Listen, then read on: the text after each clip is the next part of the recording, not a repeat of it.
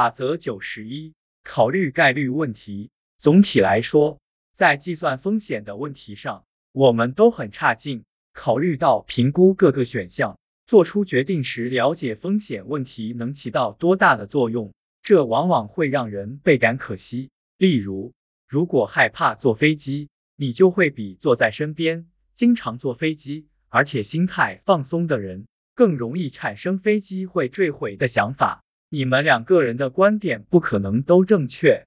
此外，坐在飞机上时，你也会比安全的待在地面时。更容易产生飞机会坠毁的想法。虽说我用了安全这个说法，但从统计数据看，地面上的安全性比在空中低很多。例如，你在开车、过马路或者打英式橄榄球时，但显然你不会考虑这些因素。我们都是如此。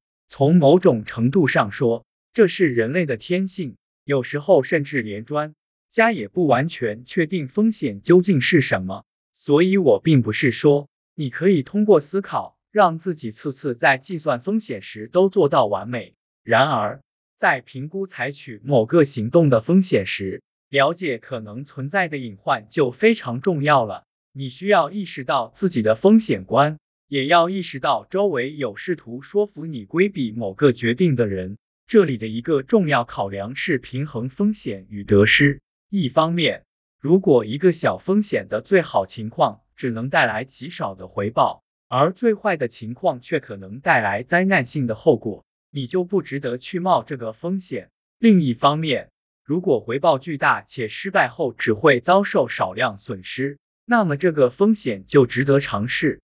因此，在思考风险问题时，你需要考虑这些因素。要记住的是，即便潜在风险巨大，但人们没错。包括你仍愿意承受会带来潜在回报的巨大风险，和做自己不喜欢的事所承受的风险相比，我们也会低估做自己喜欢的事时要承担的风险。